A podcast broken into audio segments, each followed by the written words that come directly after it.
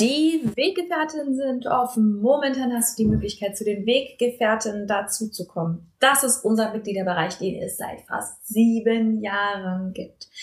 Wir begleiten dich in die friedvolle Elternschaft. Es ist der größte Mitgliederbereich für friedvolle Elternschaft im deutschsprachigen Raum.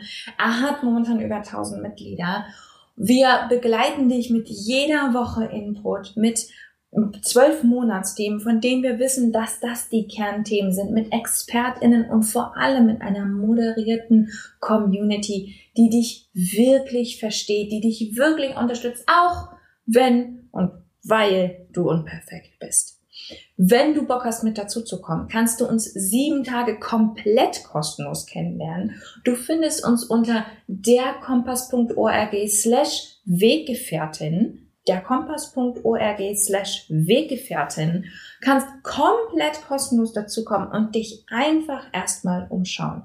Neben all dem, was ich gerade gesagt habe, der Community, den Monatsthemen, bekommst du auch Zugang zu psychologischer Beratung, zu Kursen, zu Workshops, zu vielem, vielem mehr, was wir für die Community veranstalten. Es lohnt sich absolut. Lern uns sieben Tage kostenlos kennen. Und keine Panik, wir sagen dir vor Ablauf der sieben Tage Bescheid, fragen dich, ob du bei uns bleiben willst. Und wenn du keinen Bock hast, dann gehst du wieder. Schließlich soll es für uns alle passen. Ich freue mich auf dich. Wir sehen uns bei den Weggefährten. Du blöde Kackmama! Und nun? Nun ist es Zeit für Schrecklich Nett der Podcast für Eltern, die keinen Bock auf Erziehung haben, aber nicht wissen, was dann. Hallo, hallo, hallo. Einen wunderschönen guten Tag. Ähm, ich möchte heute mit dir mal über ein paar konkrete Dinge reden, die du im Alltag machen kannst, um mehr Liebe und Verbindung mit deinem Kind zu fördern. Das Ding ist ja, ich glaube ja nicht daran, dass wir als Eltern jetzt irgendwie immer mega gut gelaunt drauf sein müssen und niemals Fehler machen dürfen. Ich glaube, unser Ziel muss sein, dass prinzipiell die besseren Interaktionen mit den mieseren Interaktionen, dass, dass die in so ein Ungleichgewicht zugunsten der besseren Interaktionen kommen. Das heißt auch, wenn wir ne, eine schwierige Phase hatten, eine hm, Pandemie erlebt haben, ähm, vielleicht irgendwie ein Stressthema in der Familie haben oder so, dass wir das aktiv ausgleichen können, indem wir dafür sorgen, dass es mehr konstruktive Interaktionen gibt. Und heute mag ich dir ein paar Ideen geben, wie das aussehen kann. Das eine ist, dass du proaktiv die Sache machst, um die dein Kind dich eh immer gerne bittet. Hast du so ein Kind, das morgens im Flur sitzt und irgendwie sagt, oh, ich habe keinen Bock mehr meine Schuhe anzuziehen, kannst du mir mal meine Schuhe anziehen. Das zehn Zentimeter neben der Marmelade am Frühstückstisch ist und sagt, kannst du mir mal die Marmelade geben. Hast du ein Kind, das schlicht als Sprache der Liebe, wenn du das nicht kennst, dann geh das mal googeln, Hilfe und Unterstützung hat, also das, was wir Acts of Services nennen, dann biete das deinem Kind konkret an.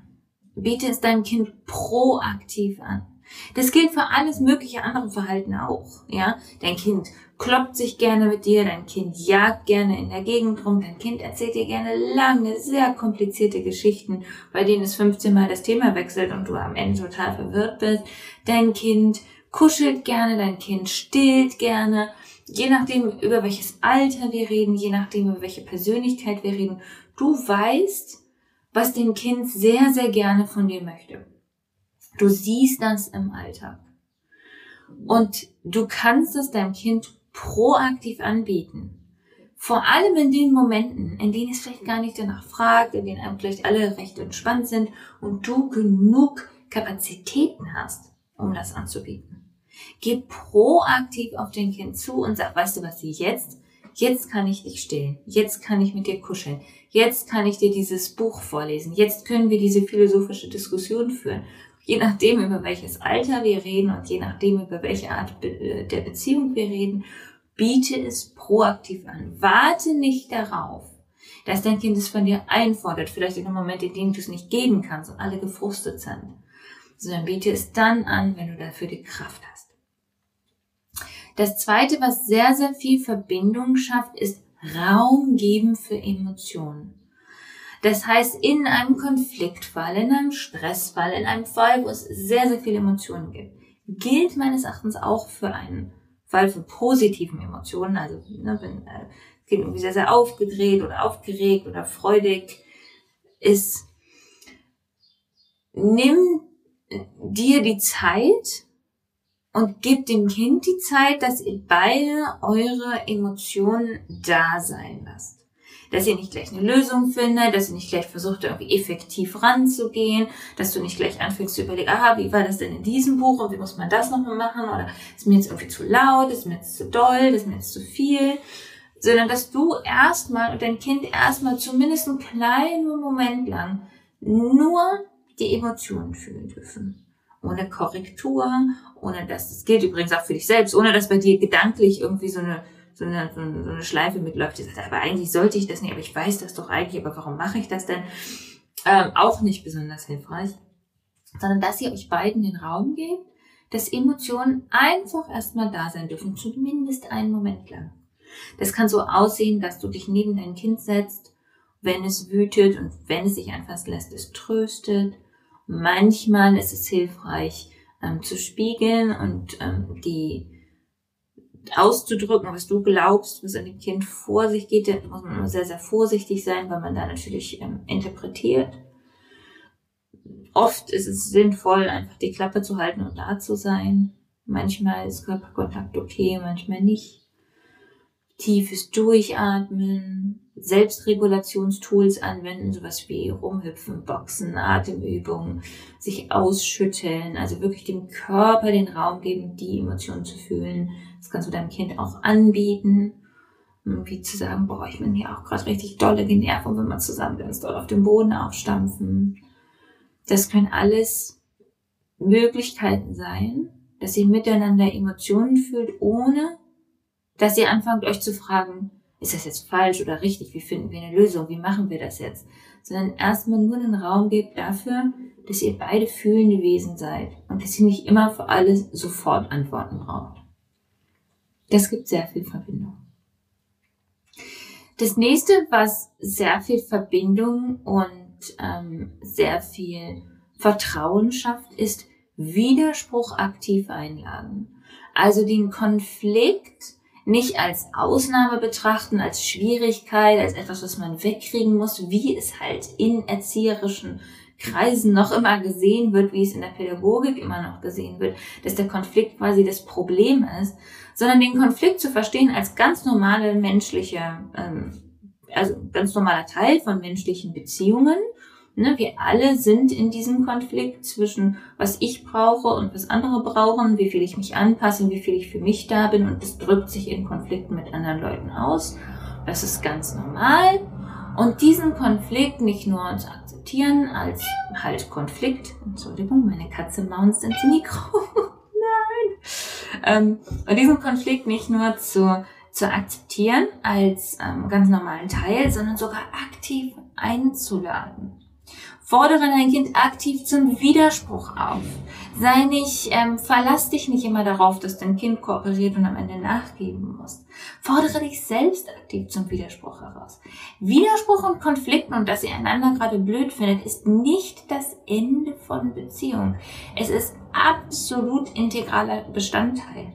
Und Vertrauen wird nicht in den Momenten geboren, in denen alle gut drauf sind und lustig sind und zufrieden sind, sondern das wird in den Momenten geboren, in denen es schwierig ist und du dich als vertrauenswürdig erweist, dass du trotzdem nicht bereit bist, übergriffige Maßnahmen anzuwenden, zumindest die meiste Zeit, außer natürlich du entscheidest, dass es sich um schützende Gewalt handelt.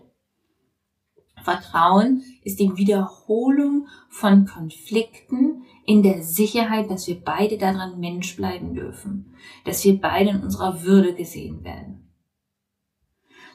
Vertrauen und Miteinander wird nicht geboren an den glücklichen Nachmittagen im, im Garten, wenn die Sonne scheint und alle sind zufrieden, wie in so einer, in so einer scheiß Werbung ich habe nichts gegen die glücklichen Nachmittage, ja, sind ganz toll, sind dann auch die tollen Erinnerungen wahrscheinlich. Aber das ist halt nicht da, wo wirklich die wichtigen Informationen rüberkommen an das Kind über unsere Beziehung. Die kommen in Konflikt. Fordere dein Kind aktiv zum Widerstand auf. Frage nach, bist du damit gerade einverstanden? Du scheinst da gerade gestresst mit zu sein. Fordere den Konflikt heraus. Er ist kein Armutszeugnis über dich. Er sagt nichts über die Elternschaft aus. Er sagt einfach nur, ihr seid in einer Beziehung miteinander. Und die hat als integralen Bestandteil Konflikt. Wenn du mehr solche Inhalte und vor allem das tiefere Verstehen, warum das so ist und was dahinter steht, kennenlernen möchtest, möchte ich dich noch einmal zu den Weggefährtinnen einladen. Die sind, wir haben verlängert, diese Woche noch offen. Das ist unser Mitgliederbereich, wo es alle möglichen Kurse gibt, die genau diese Themen vertiefen, die mir Hintergrundwissen geben es gibt einen Grundlagenkurs, einen, äh, der heißt Intensivkurs, wo wir einmal die Grundlagen von der Abkehr von Erziehung anschauen. Es gibt einen Klarheitskurs, wo wir viel, viel, viel, viel tiefer reingehen in die einzelnen Themen, um dir zu helfen, mit mehr Klarheit dein Kind zu begleiten. Es gibt unseren Wutkurs für den Akut ähm, für den Akutmoment und vieles, vieles mehr. Du bekommst außerdem Zugang zu unserer ähm, Psychologin, die für die WeggefährtInnen arbeitet, Shirley Marks, wo du jederzeit kostenlos auch ein Gespräch buchen kannst. Und natürlich das absolute Herzstück, unsere Community. Momentan noch auf Facebook, demnächst auch endlich in einem Forum, so dass du Facebook nicht brauchst, wenn du keinen Bock drauf hast, ähm, wo wir vertieft miteinander über einzelne Situationen sprechen, wo wir uns austauschen, wo wir der Scham und dem so macht man es richtig den Rücken zuwenden und in einer moderierten Community dir wirklich genau den Input geben, der für dich gerade hilfreich ist, anstatt hier irgendwelche Methoden vorzukauen. Es gibt unsere zwölf Monatsthemen und jeden Donnerstag gehen ich oder ein Teammitglied oder ein Gast oder eine Gästin bei uns im Mitgliederbereich live und du kannst mit dabei sein auf Zoom, du kannst Fragen stellen. Wir machen die unterschiedlichsten Formate. Letzte Woche haben wir das Format Wir kochen deine Suppe gemacht, wo wir eure Themen und Probleme ähm, uns anhören im Zoom-Raum und dann gemeinsam alle miteinander überlegen, ob jemand schon sowas schon mal erlebt hat, was denn Möglichkeiten sein könnten, wie man da noch drüber nachdenken kann, was konkrete Tipps und Lösungen sind. Und da kommt immer so ein ganzer Haufen an Gedanken und Ideen zusammen.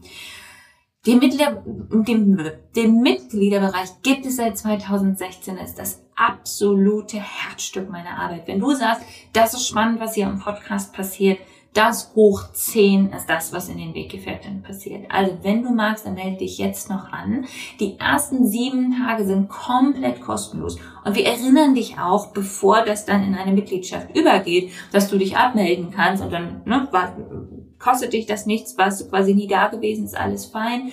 Die allermeisten bleiben die allermeisten Menschen bleiben. Wir haben eine sehr, sehr hohe Rate an Menschen, die von Monat zu Monat bei uns bleiben. Viele bleiben über Jahre. Es ist eine langfristige Begleitung mit Input und Wissen, mit Empowerment und Community, von der wir sehen, dass sie wirklich nachhaltige Veränderung bringt. Ich kann dir das sagen wenn du dir die Zeit nimmst, und zwar ein bisschen über lange Zeit in kleinen Schritten was zu verändern. Es verändert alles. Ich habe es wieder und wieder und wieder gesehen. Also, ob mit den Weggefährtinnen oder ohne, such dir jetzt kleine Schritte, mit denen du mehr miteinander fördern kannst, mit denen du mehr Beziehung fördern kannst.